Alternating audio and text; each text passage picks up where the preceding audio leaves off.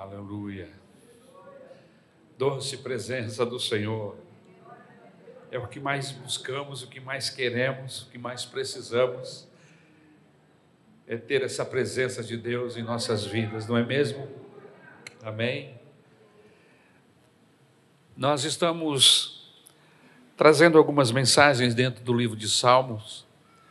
E começamos lá atrás, já há muitas semanas atrás, no Salmo de número 1, estamos no Salmo de número 32. O último salmo que pregamos foi o Salmo de número 30, saltamos para o 32.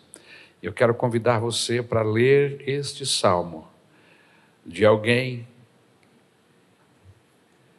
de alguém que busca por essa presença que uma vez uma vez encontrada não quer mais perder. O Salmo de 30, número 32 é um salmo muito lindo, muito abençoador, um salmo que se identifica com cada um de nós. Amém? Eu quero convidar você para abrir a sua Bíblia no Salmo de número 32. Quero convidar você para ficarmos de pé, para honrarmos a palavra de Deus. Amém? Honrarmos a leitura da palavra de Deus. É um salmo de Davi.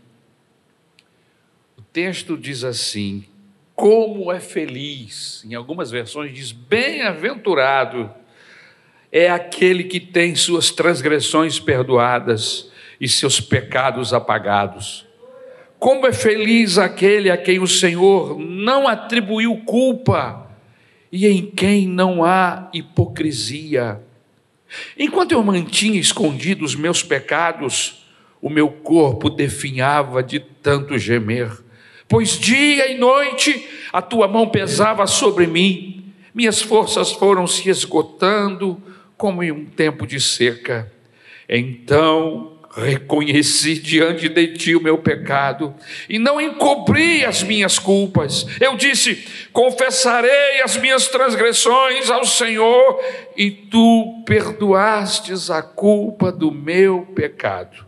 Portanto, que todos os que são fiéis orem a ti enquanto podes ser encontrado. Quando as muitas águas se levantarem, elas não os atingirão. Tu és o meu abrigo, tu me preservarás das angústias e me cercarás de canções de livramento. Eu o instruirei e o ensinarei no caminho que você deve seguir. Eu o aconselharei e cuidarei de você. Não seja, não sejam como o cavalo ou o burro que não tem entendimento, mas precisam ser controlados com freios e rédeas. Caso contrário, não obedecem. Muitas são as dores dos ímpios mas a bondade do Senhor protege quem nele confia. Alegrem-se no Senhor e exultem vocês que são justos, cantem de alegria, todos vocês que são retos de coração. Obrigado pela tua palavra, meu Senhor, que só de ler nos abençoa profundamente. Mas eu sei que tu tens algo mais para nós esta noite, por isso como instrumento teu, estou em Suas mãos, para que tu me uses em favor da tua igreja, daqueles que estão presentes, daqueles que não puderam estar por alguma razão. Senhor, que a tua bênção possa alcançar todas as pessoas esta noite, em nome de Jesus. Amém e amém. Tome o seu lugar, por gentileza. A bem-aventurança do perdão é o tema da mensagem desta noite no Salmo de número 32. Eu vou começar fazendo uma pergunta. Existe felicidade? Existe felicidade? Há várias teorias. Algumas dizem que felicidade é apenas um sonho, um ideal inatingível e que, portanto, ela não existe. Outros dizem que felicidade é formada por momentos felizes e que felicidade é a soma desses momentos agradáveis. O que diz a Bíblia sobre isso, sobre esse assunto? Entretanto, meus queridos, a Bíblia afirma que embora existam momentos e tempos de tribulações para todos, podemos sim ser felizes. Em outras palavras, a Bíblia está dizendo: a felicidade existe. E nós vamos estudar hoje a base, o fundamento da verdadeira felicidade. Amém? E eu espero, em nome de Jesus, que você seja abençoado de maneira muito poderosa pela palavra pelo Espírito Santo de Deus esta noite. Amém? O salmista, ele divide, né? Nós vamos estudar hoje essa base, esse fundamento da verdadeira felicidade, que o salmista divide em quatro partes. O salmo de número 32 está dividido em quatro partes. A primeira parte o homem feliz, do versículo 1 ao versículo 2, do versículo 3 ao 4, o homem infeliz, do versículo 3, do 5 ao 7, como ser feliz. E o versículo de número de 8 a 11, a vida feliz. Está muito bem dividido o texto, o sermão está pronto, basta a gente ler e deixar o Espírito Santo falar no nosso coração e entender o que é, aonde é que ele quer chegar com, esta, com esse texto. Nos versículos 1 e 2, eu queria que você não fechasse a Bíblia, mantivesse a palavra de Deus aberta, porque eu sempre falo isso quando eu vou pregar. Não feche a Bíblia, mantenha a Bíblia aberta, porque o que nós vamos pregar é a palavra de Deus. Não vou usar o texto como pretexto, nós vamos usar o texto que é a palavra de Deus para abençoar nossas vidas esta noite. Os versículos 1 e 2 diz assim: Bem-aventurado, em outras versões diz: Feliz é aquele cuja iniquidade é perdoada, cujo pecado é coberto. Bem-aventurado o homem a quem o Senhor não atribui iniquidade e em cujo espírito não há dolo o salmista está dizendo que este homem é feliz. Essa palavra bem-aventurado, a sua tradução mais próxima no português é feliz é todo aquele, feliz é aquele cuja iniquidade é perdoada. Eu quero dizer esta noite para você que se você tem a sua iniquidade perdoada, o seu pecado lavado e remido pelo sangue de Jesus, você é uma pessoa feliz. Aleluia! Louvado seja o nome do Senhor.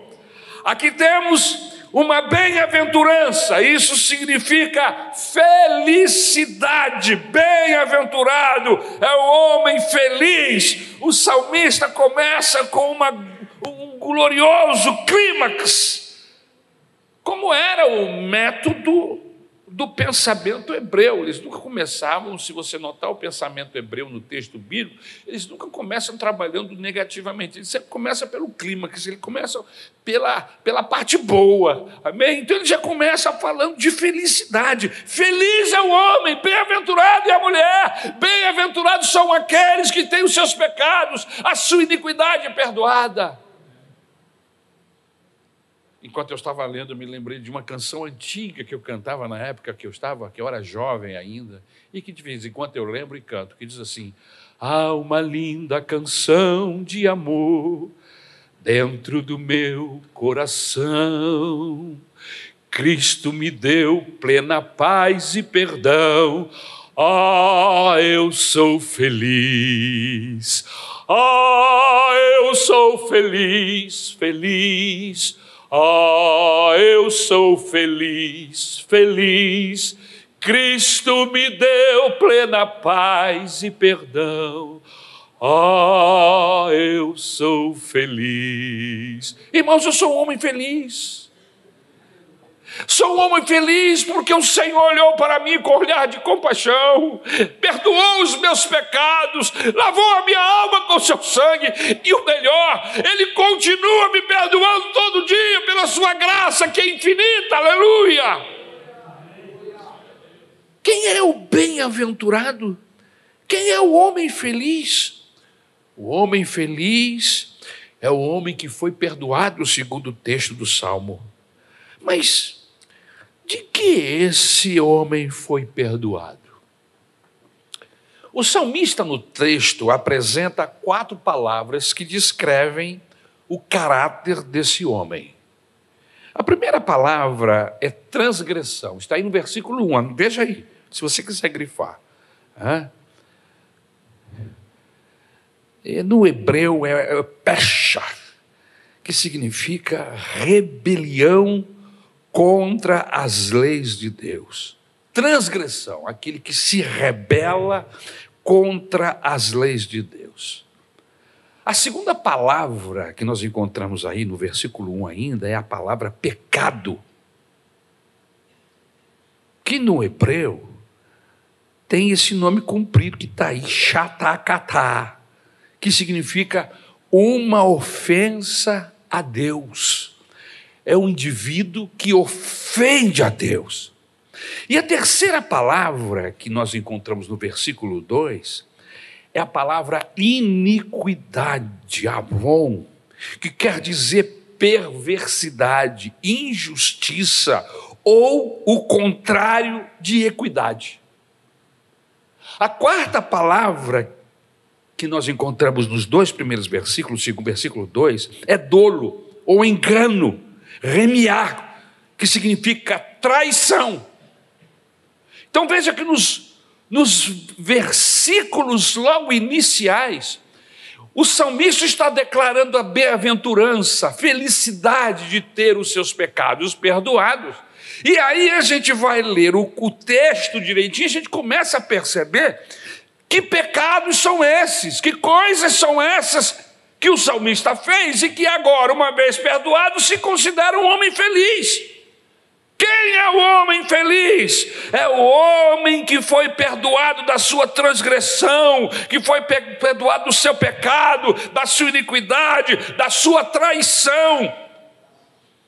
Se eu perguntasse o que é pecado aqui esta noite, que resposta você daria? Qual a resposta que você daria? Segundo o que a Bíblia nos informa, Paulo, quando escreve aos Gálatas, capítulo 5, versículo de 19 ao 21, ele diz assim: são estes pecados, a prostituição, a impureza, a lascívia, a idolatria, a feitiçaria, as inimizades, as contendas, os ciúmes, as iras, as discórdias, as dissensões, os partidos, as invejas, as bebedices, as glutonarias e coisas semelhantes a estas contra as quais eu vos declaro, como já antes vos preveni, que não herdarão o reino de Deus os que tais coisas praticam, ou seja, estão fora do reino de Deus. Agora você poderia acrescentar, quem sabe, uma lista, uma lista paralela a esta. O que é pecado para você? Mais, além do que o texto já nos informou. Hã? Irreverência? Irreverência é pecado? Sim. Uma pessoa que não tem reverência com as coisas de Deus, com o próprio Deus, com o culto a Deus, quando toma o nome de Deus em vão, isso pode ser chamado, é pecado, não é verdade? Palavras, falar palavras profanas, palavrões, palavras de baixo calão, no nosso dia a dia, isso é pecado. Eu estou fazendo uma lista paralela aqui ao que o Paulo está, nos disse há pouco, lá na carta aos Gálatas. Reter os dízimos e ofertas é pecado, é roubo a Deus comer demais, tomar bebidas alcoólicas, isso é pecado, é intemperança, a ociosidade, gastar tempo em coisas inúteis, desperdícios das horas. Irmãos, eu, quando eu comecei a pensar nisso, eu comecei a ficar preocupado. Quantos de nós gastamos tempo inutilmente com coisas inúteis? Que nos acrescentam absolutamente nada e nós gastamos um tempo precioso de nossas vidas, às vezes vendo um filme que é ruim, que é uma. Sabe, que você vê assim, mas que filme ruim, como é que eu fui ver um filme desse? Não diz nada, Mas você ficou lá durante uma hora e quarenta minutos, uma hora e meia, assistindo uma porqueira de um filme que, quando não leva você a pecado, não te diz nada. Pornografia, imoralidade, fornicação, que é o sexo fora do casamento, o adultério, que é o sexo com outra pessoa que não seja o seu cônjuge tudo isso é pecado. Assassinato, homicídio é pecado. Mas odiar também dá no mesmo. Eu não preciso matar. Se eu odeio, eu já estou pecando contra o Senhor. É? Mentiras, mexericos, fofoca, falar mal dos outros, tudo isso é pecado. Orgulho, vaidade, Avareza, pastor chega, mas não tem como chegar, porque não acaba. Ciúme, cobiça, inveja, tudo isso é pecado. Eu já falei tantos que de repente não ficou ninguém fora, todo mundo foi incluído, espero. Inclusive eu, porque eu não estou fora dessa lista. Mas a base de todo pecado está no egoísmo. A base de todo pecado está no egocentrismo, na egolatria, na adoração ao próprio eu, em oposição à adoração ao verdadeiro Deus. Quem é o homem feliz? O homem feliz é o que foi perdoado de qualquer desses pecados, ou de todos eles ao mesmo tempo. Esse, o salmista está dizendo, é um homem feliz, é uma mulher feliz. Aleluia. Louvado seja o nome do Senhor. Aleluia. Mas qual é o pecado que Deus não perdoa? Será que existe um pecado que Deus não perdoa? Irmãos, não existe um pecado que Deus não perdoa. Todos os pecados são perdoáveis. O Senhor Jesus Cristo morreu na cruz para nos redimir, nos limpar e nos purificar de todo pecado. Não existe um pecado que Deus não possa redimir. Mas aí alguém poderia me contradizer, a Espírito Santo, é o pecado que Deus não perdoa. Mas aí eu respondo que o pecado contra o Espírito Santo é justamente a recusa para obter o perdão. Ou seja, esta pessoa que está pecando contra o Espírito Santo de Deus, ela se acha ou seja, ela não se acha pecador, ela não acha que tem que pedir perdão a Deus a nada, ela não tem que pedir perdão ao Espírito Santo coisa nenhuma. Com isso, ele invalida, ele anula o sacrifício de Jesus na cruz, porque afinal de contas, se eu não tenho pecado para ser perdoado, por que, que ele morreu na cruz? Morreu porque foi bobo, porque entregou a vida dele à toa, porque queria chamar a atenção, dividir a história em dois, qualquer outra coisa, porque eu não tenho pecado. Você acha que tem pessoas assim? Eu acho que tem. Pessoas que não têm consciência da sua própria condição diante de Deus. Como tinha aquele ladrão da cruz que disse: Olha, na verdade nós estamos aqui porque merecemos, praticamos crimes, somos pecadores, mas este homem é justo, ele não cometeu nenhum pecado. Por isto, quando tu entrares no teu reino, na tua casa, lembra-te de mim.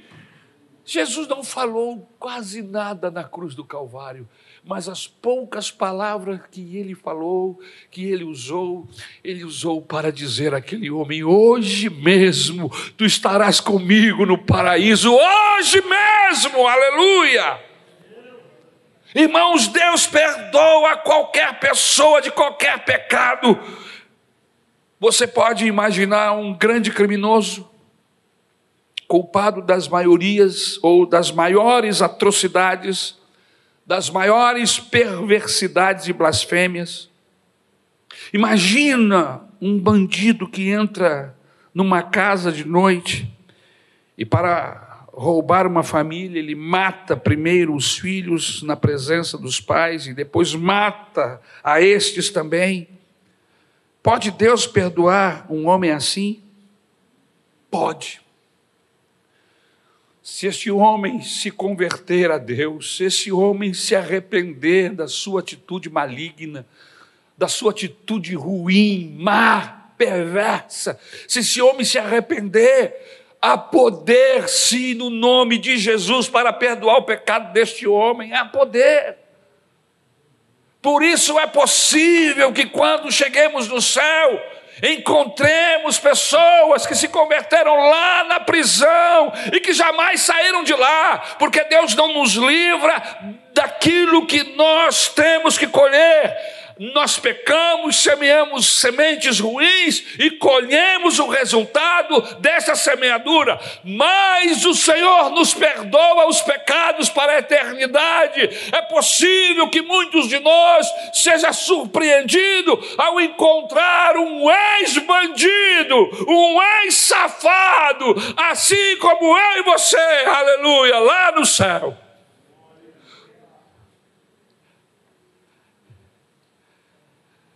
Aleluia. Um homem, mesmo com toda essa quantidade de desgraça e pecado sobre si, ele ainda pode ser feliz, porque ele pode receber o perdão divino. Enquanto o povo fica admirado, ou quem sabe até revoltado diante de tão grande amor, porque tem gente que se revolta. Como é que Deus pode perdoar um crápula desse? Irmãos, eu não sei. Mas Ele perdoa. E ainda bem que ele perdoa. Ainda bem. O mais terrível, pense em alguém ruim, em alguém miserável, que merecia tapa na cara o tempo todo de vida. Pois esse alguém, se se arrepender dos seus caminhos ruins e se voltar para Deus, encontra perdão do Senhor. Que, que ser é esse? Esse é o Deus da Bíblia. É um Deus que ama o pecador, odeia o pecado, mas ama de uma maneira tremenda, terrível o pecador. Aleluia. Quantos são pecadores aqui esta noite? Quantos precisam de perdão? Todos. Todos nós, sem distinção. Ainda agora Isabel estava cochichando no meu ouvido. Nós tínhamos que ter momentos no culto, onde houvesse um momento para se pedir perdão a Deus, para buscar o perdão de Deus, para as pessoas poderem abrir seus corações e pedir: Senhor, me perdoa, porque eu fui um crápula, porque eu fui um bandido, porque eu agi de uma maneira desonesta. Hã? Porque a Bíblia diz que todos pecaram e destituídos estão da graça, da, da glória de Deus. Da glória de Deus, estão destituídos. Mas a graça é abundante. Aonde abunda o pecado, superabunda a graça, aleluia. Traduz isso, pastor. Quanto mais maldade houver, maior o derramar do amor de Deus em favor do miserável e do pecador. Aleluia. Imagine uma grande multidão. E você olha para muitas pessoas. Vê aquele homem alto ou baixo, magro ou gordo, bonito ou feio, branco ou negro, rico ou pobre. Você jamais falou com uma pessoa que não fosse um pecador. Você jamais se encontrou com um homem ou uma mulher que não fosse um pecador. Você jamais olhou para um ser humano que não fosse um pecador. Mas apesar disso, quem é o homem feliz? É o homem que foi perdoado. A transgressão, a transgressão foi perdoada a rebelião foi esquecida, o pecado foi coberto, a ofensa foi aplacada pelo sangue expiatório de Cristo, a iniquidade não lhe é atribuída, porque Deus, que é o grande juiz, justificou o pecador Jesus Cristo, por causa do, teu, do sangue de Jesus, nós fomos justificados, por causa do sacrifício de Jesus da cruz.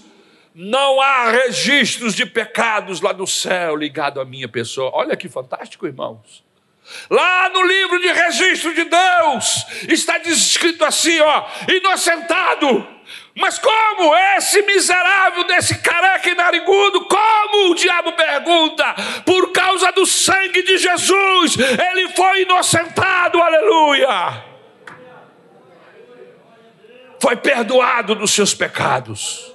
Talvez não inocentado, a palavra não seja bem aplicada, mas foi perdoado.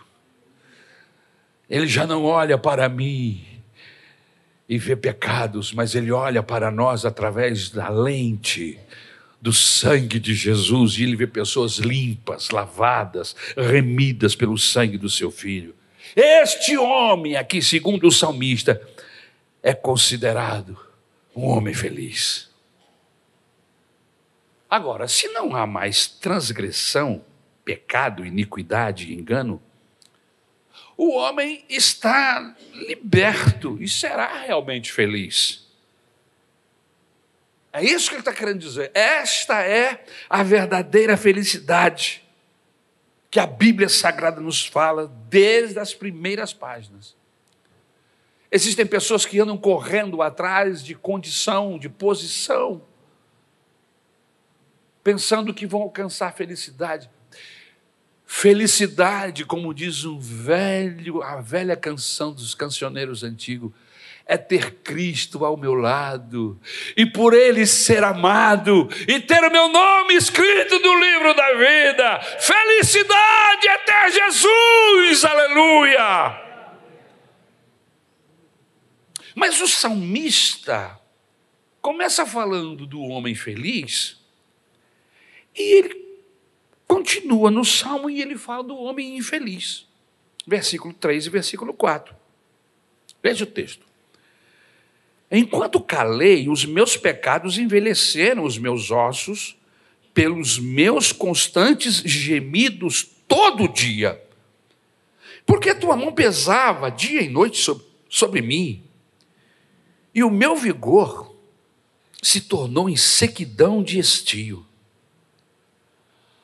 Agora, o salmista gasta um pouco de tempo descrevendo o homem feliz. Primeira parte do texto, ele fala sobre o homem feliz. E agora ele gasta tempo falando do homem infeliz.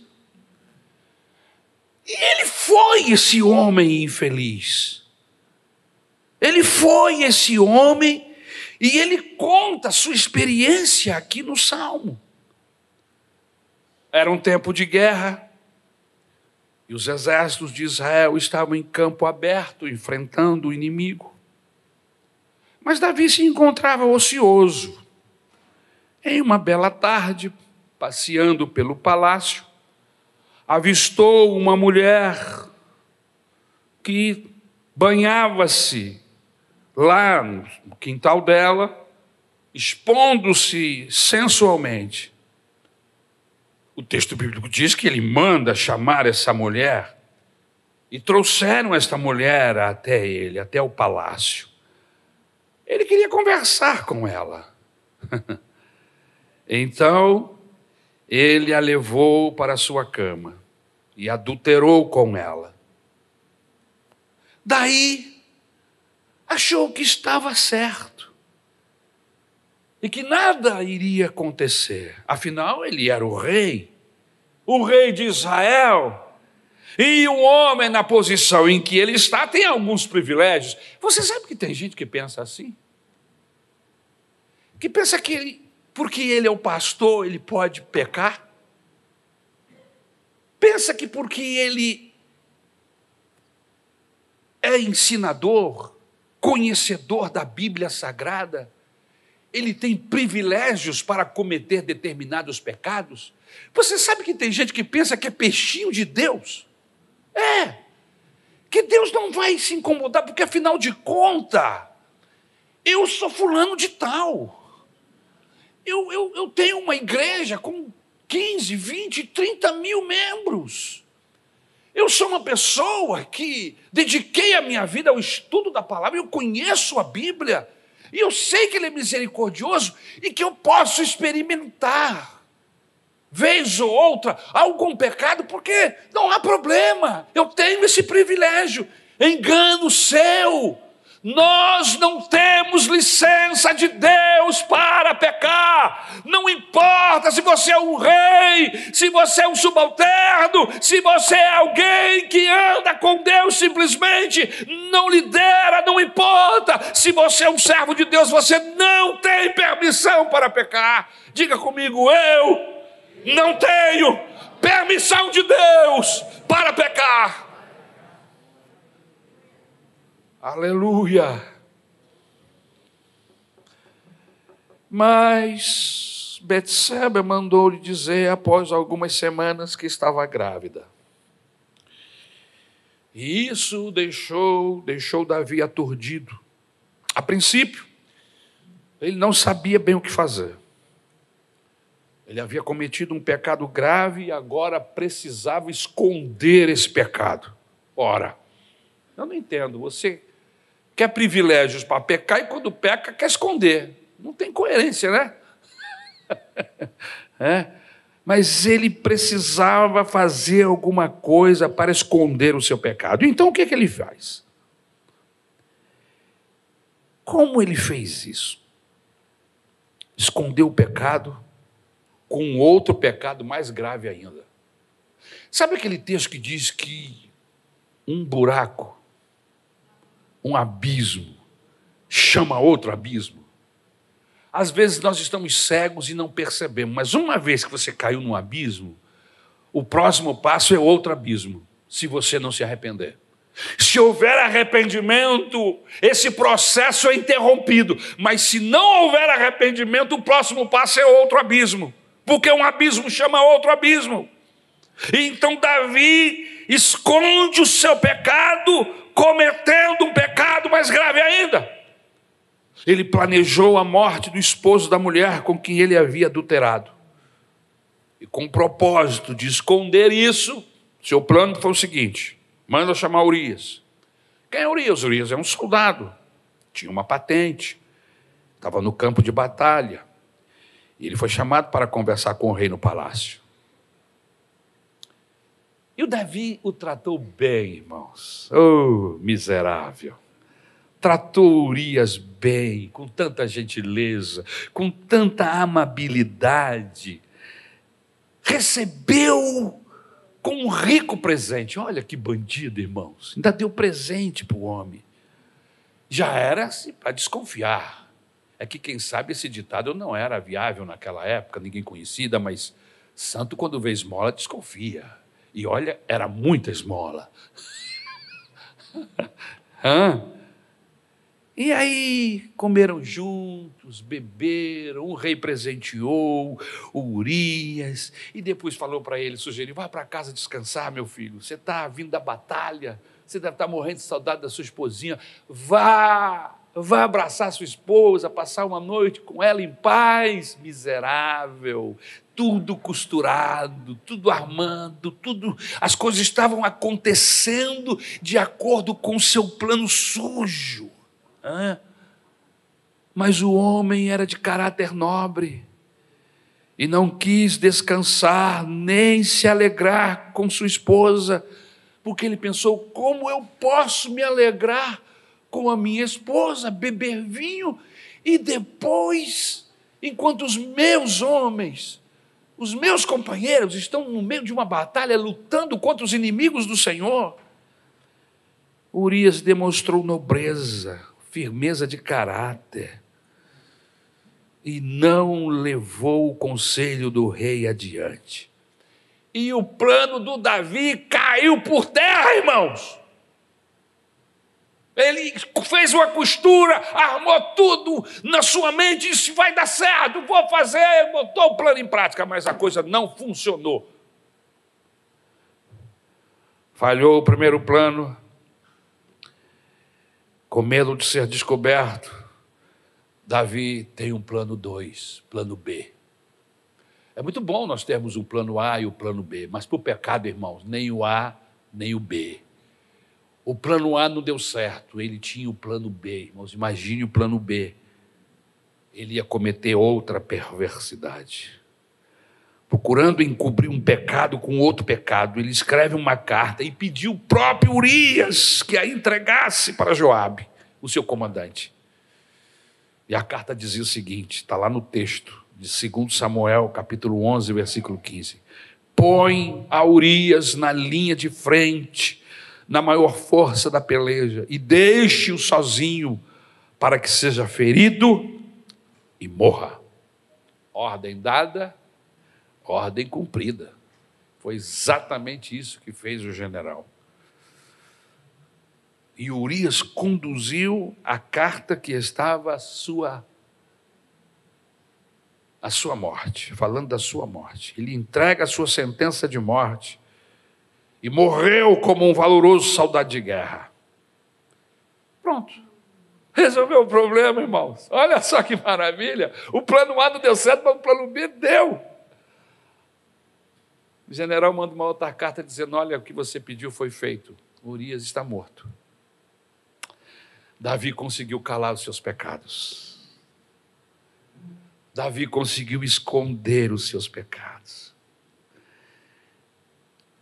Como um bom rei que era, vendo que o pobre do Urias havia morrido, ele vai e chama a Betseba e disse: Vem, minha filha, eu vou te acolher, você não vai ficar sozinha. Vem para o palácio, você vai ser uma das minhas esposas. Pronto resolveu, casou-se com ela, ela estava gerando uma criança, estava tudo certo. Só ela e ele sabiam, mais ninguém. Lê do engano, irmãos. A Bíblia Sagrada diz que os olhos do Senhor a tudo vê, ele vê tudo. Não há pecado encoberto, não há maldade, não há maquinação de coração, não há malignidade da alma que Deus não possa perceber. E é isto que me faz temer a Deus, é que eu não posso me esconder dele. Davi tenta se esconder de Deus, esconder o seu mal feito, empurrar para baixo do tapete, esconder o esqueleto dentro dos armários, mas não podemos fazer isto. Mas ele pensa que esconde. E ele ocultou o seu pecado. E isso, irmãos, pecado gera remorso. E o remorso cria um problema de consciência que vai atacar o seu corpo e vai atingir os seus ossos. É o que ele fala aí no texto. Sabe que a medicina explica o que a Bíblia já afirmava muito antes? Há uma íntima relação entre o corpo e a mente. Há uma influência da mente sobre o corpo, de tal modo que se a mente sofre, fatalmente o corpo vai padecer. Estava lendo sobre um especialista em artritismo e reumatismo, e ele fez a seguinte afirmação: Afirmação tremenda. 51% dos casos de artritismo e reumatismo e colites em paciência que tenho examinado no hospital tiveram sua origem no remorso que lhe estava atormentando a consciência. Davi ficou por um ano inteiro nessa situação, irmãos sua vida foi um desastre. Depois desse pecado, ele sentiu uma angústia muito profunda que o carcomia, carcomia sua alma, o seu corpo, até os seus ossos, como ele diz aí no texto. Meus ossos enfraqueceram e se encheram de dores, ele gemia de dia e de noite. É o que o texto diz. Davi entra em pânico com receio de ter sido abandonado por Deus. E falando da angústia de sua alma, disse: Senhor, a tua mão pesava fortemente sobre mim. Veja aí no texto. A tua mão pesava fortemente sobre mim. Era a lembrança da culpa que tanto o atormentava mas que parecia ser a mão de Deus, porque era Deus mesmo que, que conservava essa memória diante dele. Você não vai ter mais sossego, Davi. Você não vai ter mais sono tranquilo, a insônia vai chegar na tua cama. Seus intestinos vão se torcer, você vai gemer de dores por causa de, do seu remorso, do seu pecado que você escondeu. E como resultado, diz o texto bíblico, que ele perdeu as suas forças vitais e se sentiu em sequidão. Estava lendo um comentário que o filósofo francês Jean-Jacques Rousseau, que viveu em 1712 1770, a 1778, ele abre o coração nesse texto, ele diz assim: quando jovem, Vivi na cidade de Turim, na casa de uma mulher de Versailles, isso lá na Itália. Em suas confissões ele escreveu: Desta casa levo comigo um terrível fardo de culpa que depois de 40 anos ainda está indelével em minha consciência. E quanto mais velho fico, mais pesado é o fardo da minha alma. Ele havia roubado um objeto de valor da dona da casa Posteriormente, quando a perda foi descoberta, lançou a culpa sobre a servente da casa, que, como resultado, perdeu o emprego e a dignidade. Ele continua: acusei-a como ladra, lançando assim uma jovem honesta e nobre na vergonha e na miséria. Ela me disse então: O Senhor lançou a desgraça sobre mim, mas eu não desejo estar no seu lugar. A lembrança frequente disto, diz ele, dá-me noites de insônia, como se fosse ontem que tal fato aconteceu. É certo que algumas vezes minha consciência esteve adormecida, mas agora ela me atormenta como nunca dantes. Este fardo está mais pesado agora sobre o meu coração. Sua lembrança não morre. Tenho que fazer uma confissão. Este homem, Rousseau, era um homem infeliz. E assim se encontrava Davi, um homem infeliz, porque o pecado que estava sobre ele o causava chagas e dores e tormento no seu coração e na sua alma.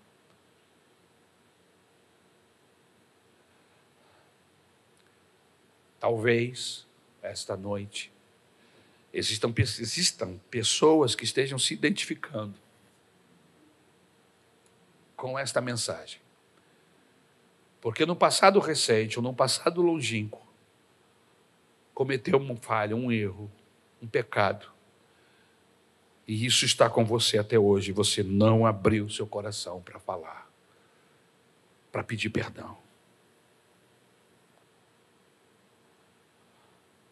Este homem Rousseau fez uma confissão pública em um livro, ou parte de um livro que escreveu.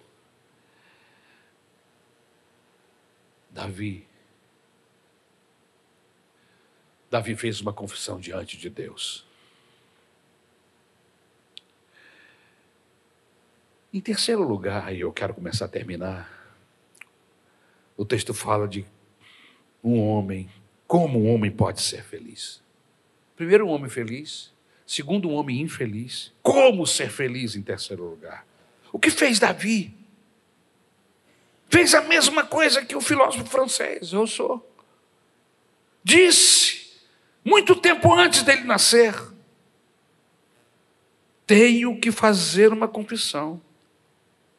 A diferença entre esses dois homens foi que Rousseau fez uma confissão para homens, enquanto Davi faz uma confissão para Deus.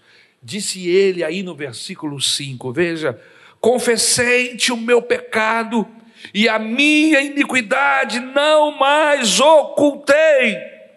Disse: confessarei ao Senhor as minhas transgressões e tu perdoastes a iniquidade do meu pecado.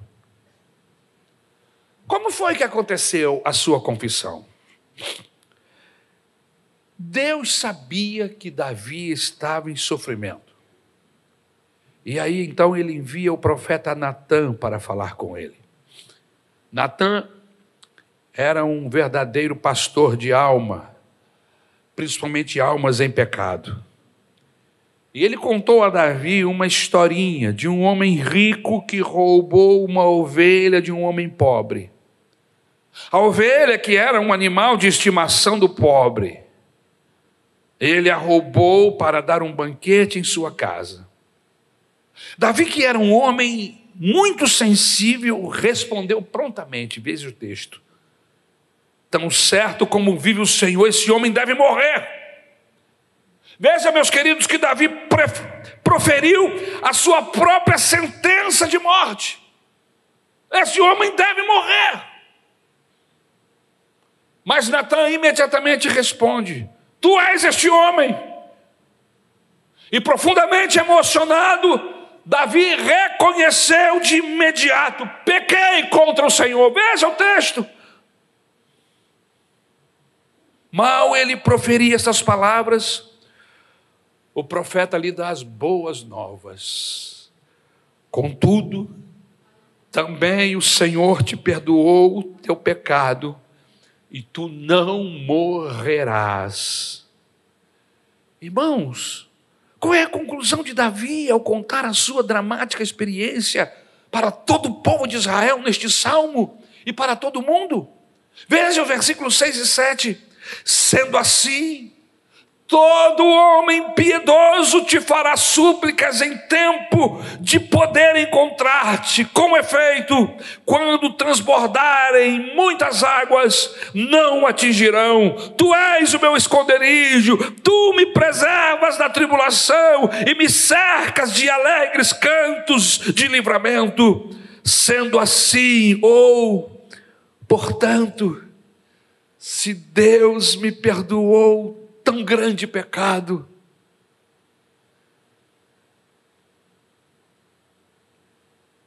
Se ele não me destituiu da condição de rei, como homem culpado que era, isso significa que todo homem piedoso te fará súplicas e tu o ouvirás ele será perdoado, ele estará seguro contra as convulsões da natureza, ele poderá se refugiar em Deus como seu esconderijo e será preservado na tribulação e cercado de alegres cânticos de livramento.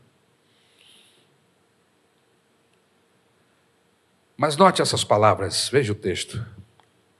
Em tempo de poder encontrar-te Sabe, meus irmãos, quando é o tempo oportuno de encontrar-se com Deus e ser perdoado? Hoje, hoje. Se hoje se converteres, se hoje deres ouvidos à minha voz, se hoje se arrependeres dos vossos pecados, eu vos perdoarei. Hoje, hoje é o dia, o tempo é hoje, amanhã poderá ser tarde demais. Porque haverá um tempo em que os homens terão fome e sede, não de pão, nem de sede de água, mas de ouvir a palavra de Deus e não a acharão. O tempo da graça vai terminar e muitos que hoje estão deixando de confessar os seus pecados vão correr de uma parte a outra para alcançar uma palavra de alívio e consolação. Mas não acharão nenhum consolo.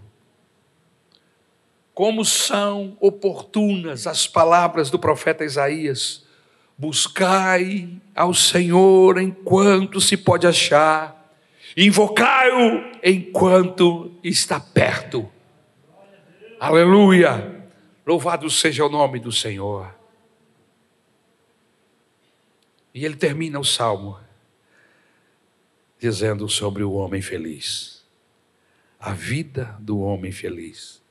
O que acontece com este homem quando, uma vez arrependido, uma vez este homem se entrega nas mãos do Senhor, arrependido dos seus pecados, se torna uma pessoa bem-aventurada porque é perdoado dos seus grandes pecados e iniquidades. Como será a vida deste homem? Nos versículos de 8 a 11 ele diz: diz o Senhor: Olha, instruir-te-ei e te ensinarei o caminho que deves seguir, e sob as minhas vistas te darei conselho. Não sejais como o cavalo ou a mula sem entendimento, os quais com freios e cabreços são dominados. De outra sorte, não te obedecem. Muito sofrimento terá de curtir o ímpio, mas o que confia no Senhor, a misericórdia o assistirá. Alegrai-vos no Senhor e regozijai-vos, ó justos, exultai-vos todos que sois retos de coração. É assim que ele termina o salmo. Aleluia. O salmista nos apresenta a vida feliz de um homem perdoado. E a vida feliz de um homem perdoado é uma vida de instrução. Deus nos diz: Instruir-te-ei e te ensinarei o caminho que deve seguir. Os filhos de Deus recebem instrução completa. Deus nos dá abundância de luz espiritual pela Bíblia. Além disso, o Espírito Santo nos orienta, dizendo: Este é o caminho, andai por ele. Em segundo lugar, o caminho deste homem feliz é um caminho de obediência. Não sejais como o cavalo ou a mula, diz o texto. A palavra-chave é obedeçam. Os animais obedecem apenas quando são dominados por freios e caprichos. Mas uma pessoa perdoada, uma pessoa feliz, obedece ao Senhor voluntariamente, sem constrangimento, sem obrigação. E os cristãos sabem que a lei de Deus foi dada para ser obedecida e não para ser discutida e negada. Eles obedecem os mandamentos de Deus. Mas como é a vida daquele homem que é feliz. A vida feliz, em terceiro lugar, é uma vida de confiança. O texto diz, entre o 8 e o 11, diz assim: O que confia no Senhor, a misericórdia o assistirá. Aleluia. Veja, a misericórdia o acompanha. Nossa confiança será depositada no Senhor, que é cheio de misericórdia. Essa será a rotina da pessoa que foi perdoada e é feliz, aleluia. Ele viverá sempre confiando em Deus. E não importam as circunstâncias, na alegria, na provação, na dor, na provação, você sempre pode confiar que Deus o ajudará e nunca será desamparado. É assim a vida de um homem que foi perdoado pelo Senhor. Confia nele. Em quarto e último lugar, como é que vive um homem feliz, perdoado por Deus? É uma vida cheia de alegria. O texto diz, o texto do Salmo, ele termina dizendo: Alegrai-vos no Senhor e regozijai-vos, ó justos. Aleluia. Há três verbos que fecham o salmo com chave de ouro: alegrai-vos, regozijai-vos e exultai. Esse é o convite imperativo que nos indica como será a vida feliz da pessoa que foi perdoada. Como disse o apóstolo Paulo, repetindo as mesmas palavras, ele diz: Alegrai-vos no Senhor. Outra vez vos digo: alegrai-vos.